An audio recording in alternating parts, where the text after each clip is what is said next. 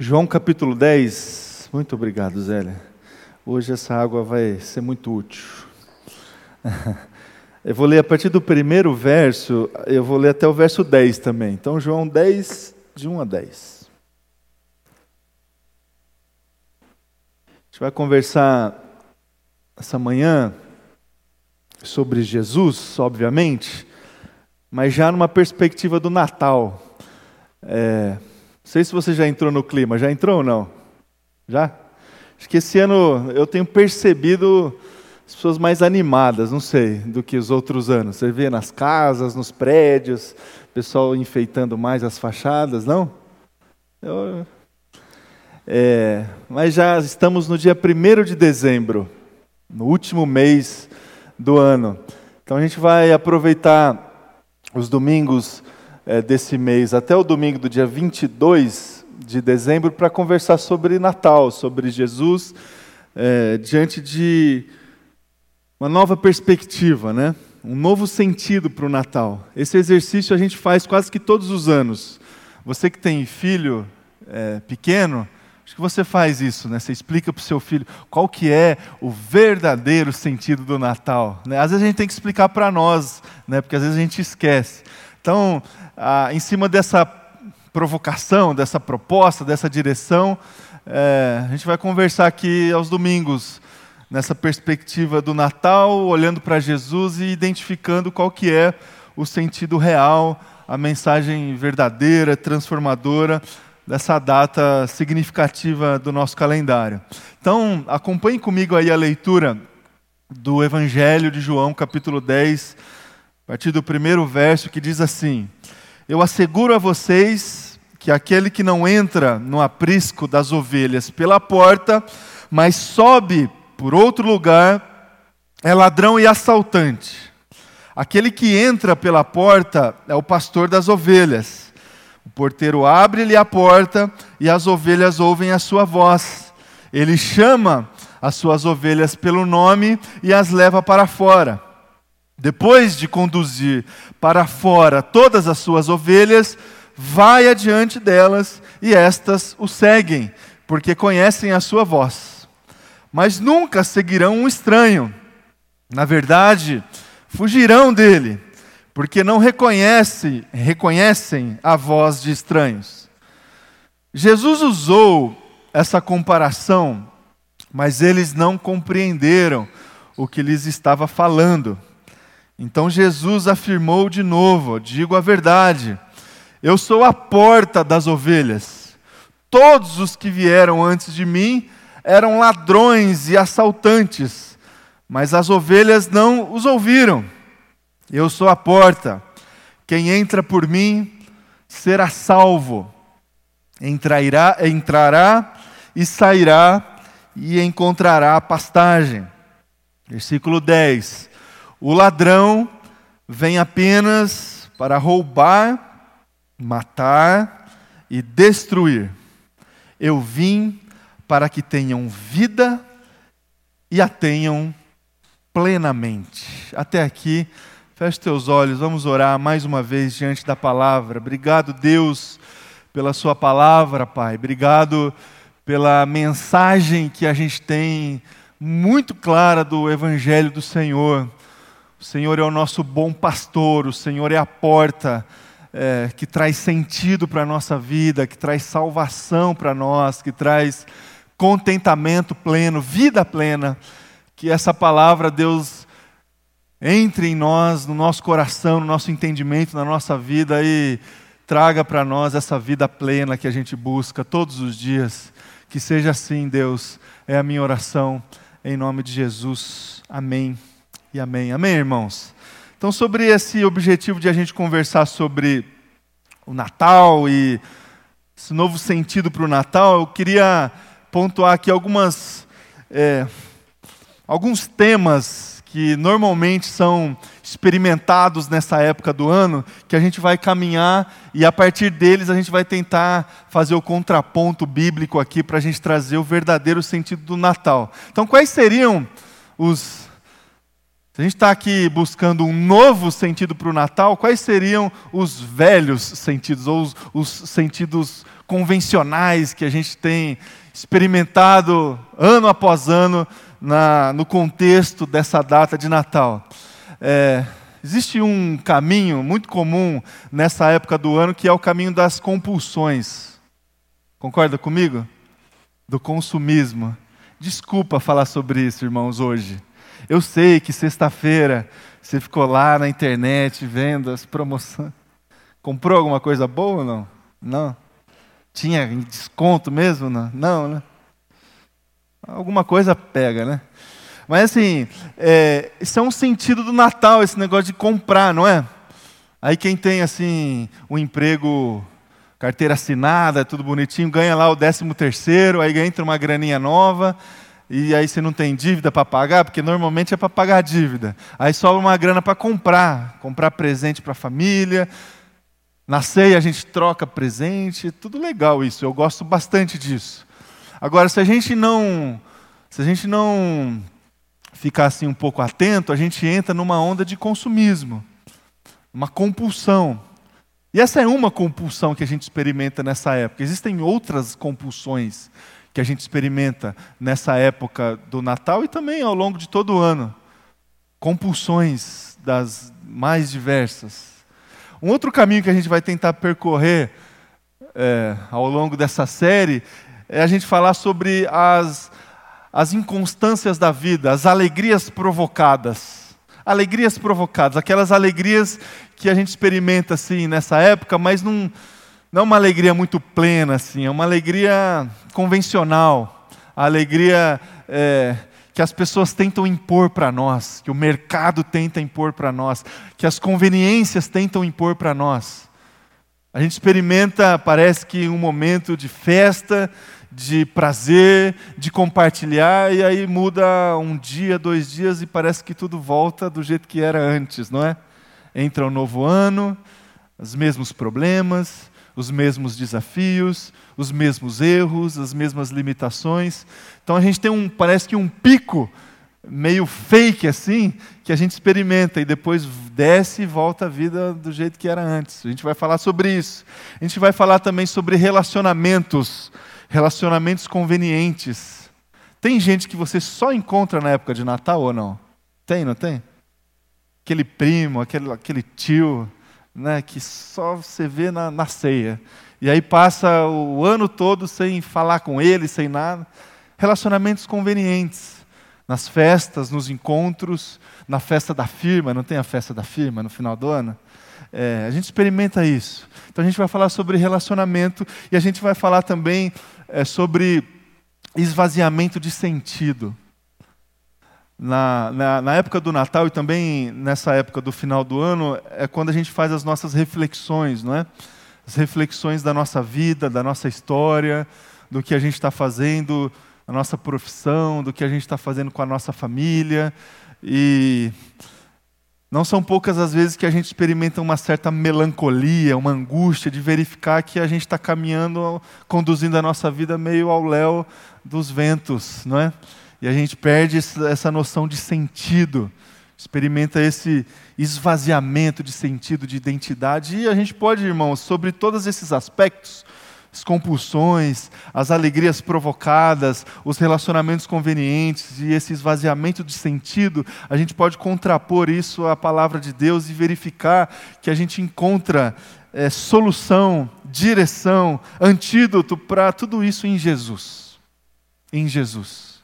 A gente olha para Jesus, a gente olha para o nascimento de Jesus, a gente olha para o ministério de Jesus e a gente encontra um sentido que traz um equilíbrio para a nossa vida, para o consumo e para as nossas compulsões. A gente olha para Jesus e a gente vai perceber que a gente, pode, que a gente pode encontrar uma alegria plena, que a gente pode desfrutar durante toda a nossa vida. A gente olha para Jesus e a gente constata que Jesus é o nosso bom exemplo de relacionamento, relacionamento saudável, equilibrado. É, positivo, propositivo, e a gente olha para Jesus e a gente encontra em Jesus um sentido para a nossa vida. Um sentido para a nossa vida. Então é sobre essas coisas que eu gostaria de conversar com você nesses domingos é, do mês de dezembro. Hoje a gente vai conversar sobre compulsão.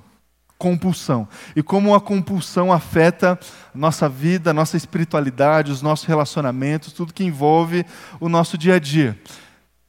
A gente leu esse texto do Evangelho de João, capítulo 10, os dez primeiros versículos desse capítulo, e Jesus falando aos discípulos sobre a sua identidade, sua presença, sua efetividade, quem ele era, né? E ele utilizou nesse, nesse texto um daquelas exclamações que ele utilizou tantas outras vezes no Evangelho de João: Eu sou, né?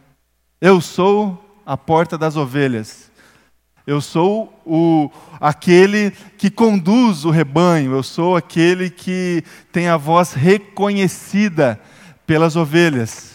E ele contrapôs a sua presença, a sua identidade ao ladrão, ao, à pessoa que vem para roubar, matar e destruir. Eu queria parafrasear é, esse texto do Evangelho de João trazendo o contexto da compulsão aqui para a nossa conversa e dizer para você o seguinte: as compulsões, elas surgem nas nossas vidas para roubar, para matar e para destruir. Você concorda comigo? As compulsões, elas funcionam para nós como esse ladrão aqui. Como esse ladrão da nossa alegria Lembram de um teatro, de um teatro que fazia na igreja bem antigo? Acho que eu lembrei com vocês aqui algum tempo atrás, o Ladrão da Alegria. Lembram não? Não? Vocês estão dando uma de novinho, né? De um teatro é, que as crianças, os adolescentes faziam antigamente, que era o Ladrão da Alegria. E esse ladrão vinha exatamente propor é, esses caminhos fáceis para a gente desfrutar de contentamento e alegria. E normalmente esses caminhos têm a ver com compulsões. Vamos aos nomes delas, irmãos e irmãs? Pode ser? Então, eu estou aqui só citando, não, não, não se identifica aí não, porque né, eu tenho algumas aqui. É, compulsão alimentar, não tem? Nessa época do ano, então? Ah, o Natal acabou com o meu regime, né? É, compulsão pelo trabalho. Ah lá, tem uma pessoa que já. Tem ou não tem? Compulsão pelo trabalho. Compulsão por compras. Compras, comprar. Compulsão por atividade física. E essa eu não tenho, vocês podem ver, verificar. Né? Compulsão por jogos jogos, compulsão por bebidas, drogas, compulsão por internet. E hoje a gente vive é, num mundo muito louco em relação a isso, né? É difícil, difícil alguém hoje em dia na nossa sociedade que consegue controlar a utilização do celular, por exemplo. Eu não consigo. Eu acordo e já que mensagem que está o mundo está vivo ainda, preciso ver. É difícil gente que, que, que consegue controlar a utilização de celular. Compulsões. Compulsões. E são compulsões por quê? Porque vem de uma vontade que a gente não consegue controlar. É incontrolável. Essa vontade de comer, de comprar, de é, admirar o corpo de trabalhar, de conquistar, de ganhar dinheiro, de beber, de fumar. Compulsão. Compulsão. É compulsão porque quando a gente experimenta, quando a gente é, comete a ação, a gente experimenta assim um misto de dois sentimentos: de alívio e de culpa. Alívio e culpa. Alívio porque Normalmente a compulsão traz uma, uma sensação de prazer imediata, alívio. E logo vem a culpa, porque você sabia que você não deveria ter feito aquilo. Alívio e culpa. Compulsão porque esse tipo de comportamento fustiga mentira, mentiras diversas. Você precisa de mentira para conseguir sustentar o seu comportamento compulsivo, é compulsão porque esse comportamento te deixa irritado, traz uma irritabilidade grande na sua vida. É compulsão também porque estabelece em você certa vida dúbia. Você tem uma vida que você tenta conduzir as suas relações, suas coisas, e você tem uma outra vida que você tenta controlar essa sua compulsão. É... Irmãos, eu estou só colocando o quadro aqui. Isso aqui é uma coisa muito, muito mais séria, né? Que dependendo do caso, da experiência, é, o caminho ele é diferente. É um caminho que você pode até trilhar com uma ajuda profissional, terapêutica e tudo mais. Eu só estou colocando nomes para provocar a nossa reflexão para provocar a nossa reflexão diante desse contexto que a gente vive na nossa sociedade e especificamente no nosso calendário aqui do Natal. No Natal, irmãos, e a gente junta aí o final de ano nessa reflexão, é, as experiências mostram que as pessoas compulsivas elas têm uma tendência muito maior de expor as suas compulsões nessa época do ano. Nessa época do ano que parece que surge um senso assim de urgência, parece que vai acabar ali, você precisa fazer tudo o que você tem que fazer. Então você bebe todas, né? Então você fuma tudo. Então você compra tudo. Parece que o mundo vai acabar. Irmãos, a gente pode experimentar, olhando para a palavra de Deus e para Jesus, uma vida diferente, um sentido diferente, uma trilha diferente. As nossas é, compulsões, no final das contas, elas trazem para nós um, um certo vazio dentro do nosso coração.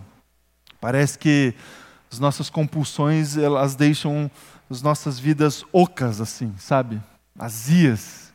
E aí, diante desse quadro, a gente lê o Evangelho de Jesus diante desse quadro de esvaziamento, esvaziamento de alegria, de contentamento, de prazer real, a gente olha para Jesus e a gente ouve as palavras de Jesus em João 10:10, 10, eu vim para que tenham vida e a tenham plenamente. Eu vim para que tenham vida e a tenham plenamente. Então, no Natal é também uma época da gente fazer essa reflexão: onde nós estamos buscando vida? Onde nós estamos é, absorvendo sentido para a nossa vida? As nossas compulsões ou no Evangelho de Jesus? Onde nós estamos buscando os nossos, é, os nossos momentos de de prazer, de esperança, de perspectiva? Nas nossas compulsões ou na palavra de Jesus? Esse Natal, como todos os outros, mas esse ainda você não desfrutou e não experimentou, você tem a oportunidade de procurar esse novo sentido para a sua vida diante dos comportamentos compulsivos que a gente tem em menor escala, em maior escala, todos nós temos. Ninguém, ninguém aqui está isento de comportamento compulsivo. Em Jesus a gente tem essa vida plena. Em Jesus a gente tem essa vida que preenche, que preenche espaço, que preenche os vazios, as lacunas que são abertas a partir das, dos nossos equívocos de comportamento. Quais seriam os passos, irmãos? E com eles eu caminho aqui para deixar lições para vocês e para encerrar nossa reflexão, para a gente participar dessa mesa. Quais são os passos para desfrutar dessa vida plena em Jesus? Primeira coisa, é, alegria, alegria de Deus, alegria de Jesus para nós vem com salvação, nascer de novo. Nossa oração é, tantas vezes tem que ser assim: Jesus renova no meu coração a alegria da salvação. A alegria da salvação. O quanto que a salvação que você tem, que você recebeu por misericórdia, por graça, o quanto que essa alegria preenche o vazio que existe dentro de você: a alegria da salvação. A alegria da salvação. A gente conseguir redefinir esse direcionamento em relação às nossas alegrias e as buscas que a gente tem para a gente desfrutar de contentamento, se a gente conseguir colocar o foco da nossa busca na salvação, nós estaremos já com boa parte dessa caminhada preenchida. Por quê, irmãos? Porque às vezes a gente se distrai. Às vezes a gente sabe que a gente recebe por graça a salvação de Jesus, que a gente recebeu por graça a salvação de Jesus, a gente tem essa convicção pela palavra, a gente convive em comunidade, comunidade de Jesus, que desfruta do reino de Deus, que vai desfrutar plenamente desse reino em algum dia, quando a gente for ou quando ele voltar. Isso tudo é uma verdade que está cravada no nosso coração, mas às vezes a gente se distrai com essa verdade e às vezes a gente acha que a gente precisa de mais. De mais alguma coisa. Às vezes a gente acha que a gente precisa de penduricalhos assim nas nossas vidas, quando de alguma forma a gente constata que a alegria da salvação não é suficiente. E aí a gente acha que a gente precisa de mais, de mais, de mais. Irmãos, a salvação em Cristo Jesus é tudo aquilo que a gente pode buscar, tudo aquilo que a gente precisa e todo o motivo da gratidão do nosso coração. Salvação. Avalie o conteúdo da sua oração. Avalie o conteúdo da sua oração. É, pelo que, por quem ou por quais motivos você tem orado ultimamente? Por você, pelo seu trabalho, pela sua família, pelos seus filhos? Quais são? Qual é, qual é a sua lista de oração? O quanto que a salvação da sua vida, dos seus companheiros de trabalho, da sua família, dos seus filhos, dos seus filhos, o quanto que a salvação tem feito parte da sua oração. Isso revela muita coisa para nós, porque às vezes a gente ora buscando alguma coisa de Deus que não tem nada a ver com salvação. Às vezes a gente ora, meu irmão e minha irmã, pelos nossos filhos, e a nossa oração pelos nossos filhos não tem nada a ver com salvação. A gente ora para que eles tenham é, segurança, a gente ora para que eles consigam se envolver na comunidade, na igreja, a gente ora para que eles consigam desenvolver carreira, estudar, passar na faculdade, a gente ora para que eles consigam casar, a gente ora pelo casamento deles, a gente ora pelos filhos deles, os nossos netos, e o quanto que a gente ora pela salvação deles. Irmãos, isso é tudo que eles precisam. Tudo. Antes de igreja, antes de amigos, antes de qualquer coisa, salvação. Salvação. Às vezes a gente ora pela nossa família, pelas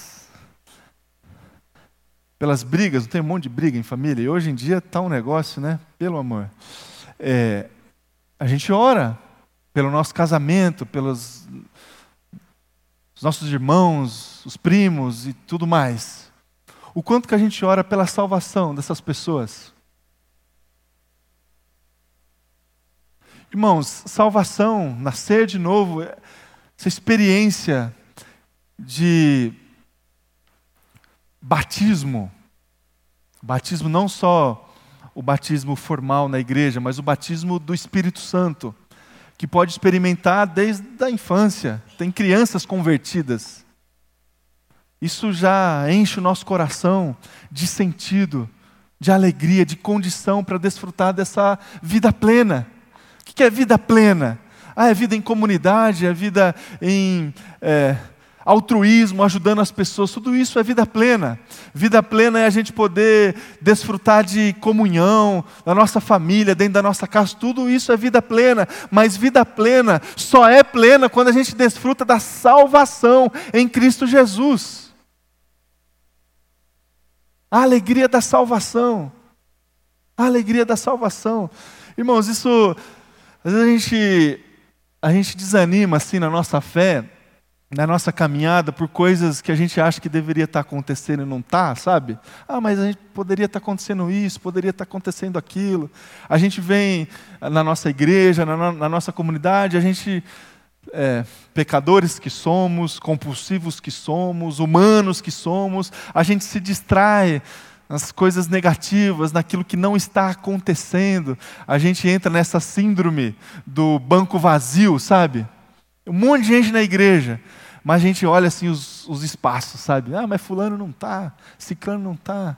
A gente entra numa de desânimo, de se apegar em informações é, negativas. E aí a gente perde essa alegria da salvação quando nós estamos na casa do Senhor, para adorar o Senhor, para colocar a nossa vida diante do Senhor.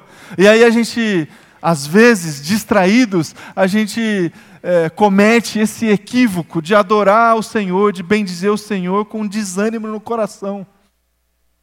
Ah, porque não está acontecendo isso, porque não está acontecendo aquilo. Irmãos, nós estamos aqui para adorar aquele que nos deu, por graça e por misericórdia, salvação. Salvação. E Ele pode fazer isso com tantas outras pessoas, do nosso bairro, do nosso prédio, da nossa família, da nossa casa. Essa verdade, essa convicção tem que encher o nosso coração de vida, vida plena, esperança, motivação para a gente continuar seguindo, para a gente continuar partilhando, para a gente continuar preocupado com as pessoas. Um outro passo que a gente tem para a gente caminhar é, na busca por vida plena é amor, amor a Deus. Amor a Deus. A gente consegue desfrutar dessa vida plena quando a gente consegue obedecer o grande mandamento do Senhor. Ame o Senhor, o seu Deus, de todo o seu coração, de toda a sua alma e de todo o seu entendimento. Quando a gente tem essa compreensão do todo, a gente também desfruta o todo.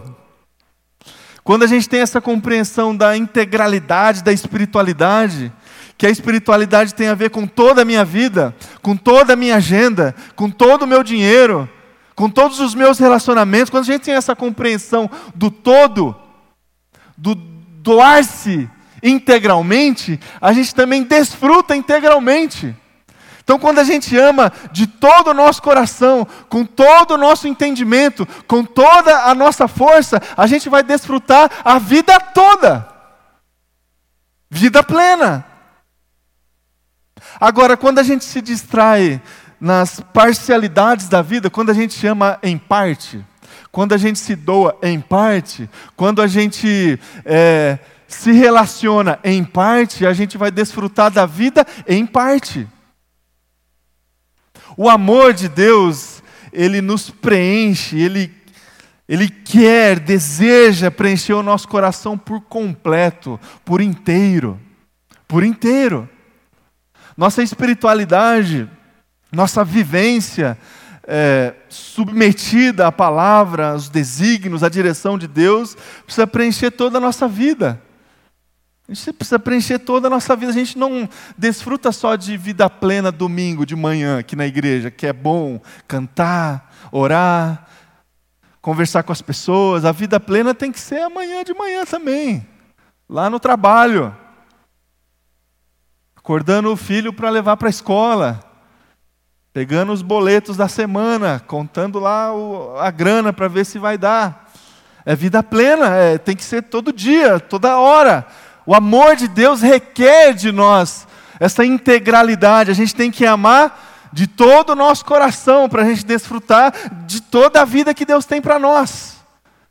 Então a gente não pode dividir, departamentalizar a nossa vida. O amor de Deus não permite que a gente faça isso. Vida plena, vida abundante, requer de nós o amor de Deus que nos convida a desfrutar de uma forma inteira, completa. Vida plena, a gente também desfruta pela nossa obediência.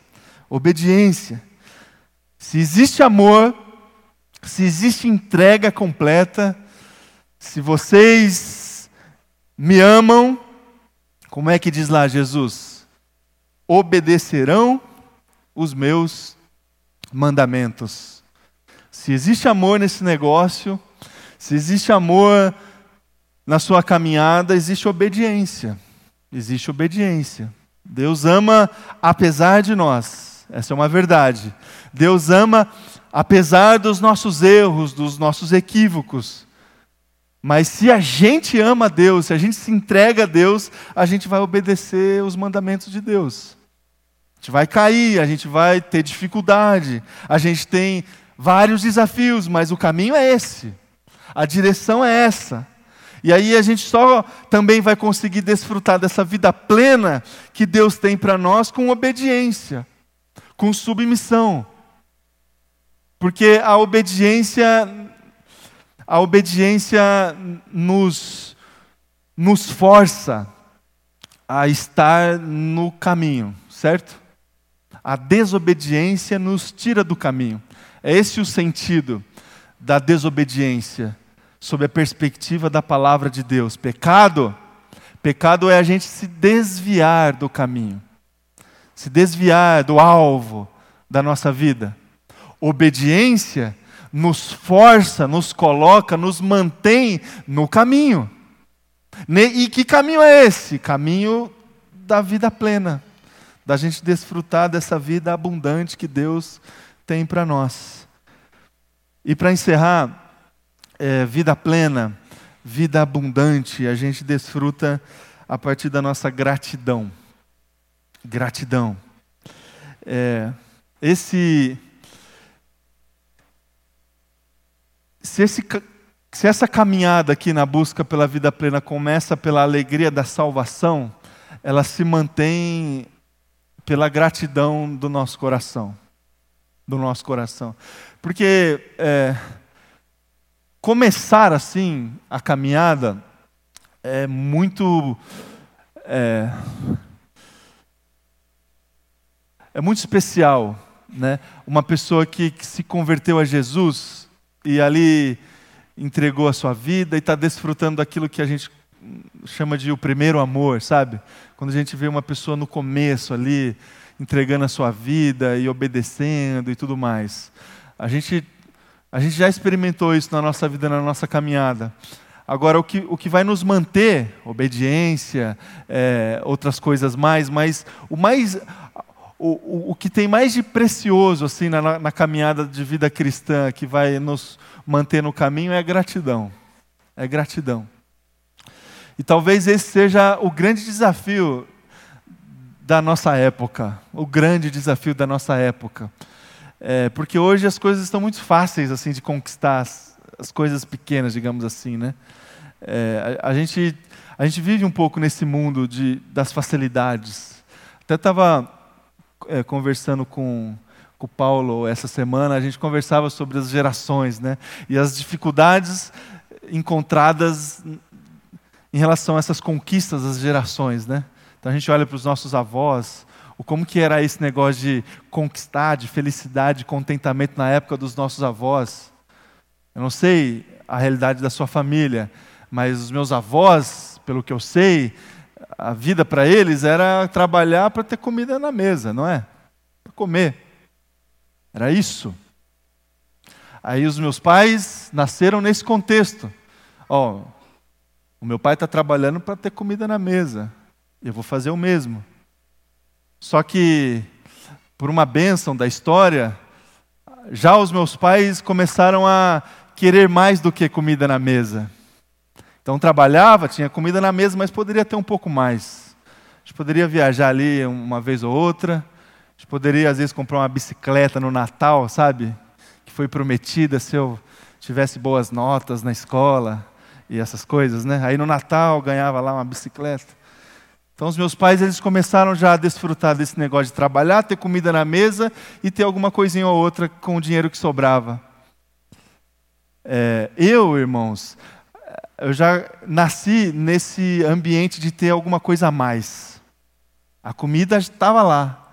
E aí, foi aí que a gente começou a se perder, porque foi aí que a gente não via mais sentido em orar agradecendo a comida na mesa. Foi aí que a gente achou que não é mais necessário a gente agradecer, porque tinha mais do que a comida na mesa. E hoje, irmãos, a, os nossos filhos, o meu filho vai nascer daqui a pouco, e tem um monte de coisa em cima da mesa. E ele pode escolher o que ele quiser. Tem um monte de canal na televisão. Tem um monte de coisa para ele fazer. Ele pode jogar bola, fazer inglês, fazer o que ele quiser, fazer judô. Tem um monte de coisa em cima da mesa. E cadê a gratidão no meio dessa caminhada? Antigamente, quando só tinha comida na mesa, a família se reunia e orava e agradecia pela comida na mesa. Hoje, tem muito mais do que comida na mesa e ninguém está agradecendo nada. Ninguém está agradecendo nada. E aí a gente vive uma vida vazia, sem sentido, sem vida plena, porque a gente se entregou às nossas compulsões. A gente acha que a gente precisa de mais. Então aumenta a mesa, reforma a mesa para caber mais. Irmãos, que nesse Natal a gente possa colocar a nossa vida para desfrutar de uma nova direção, de um novo sentido, e que Jesus seja para você esse novo sentido, que Jesus seja para você essa vida plena, abundante, que preenche todo o espaço da sua vida. Amém?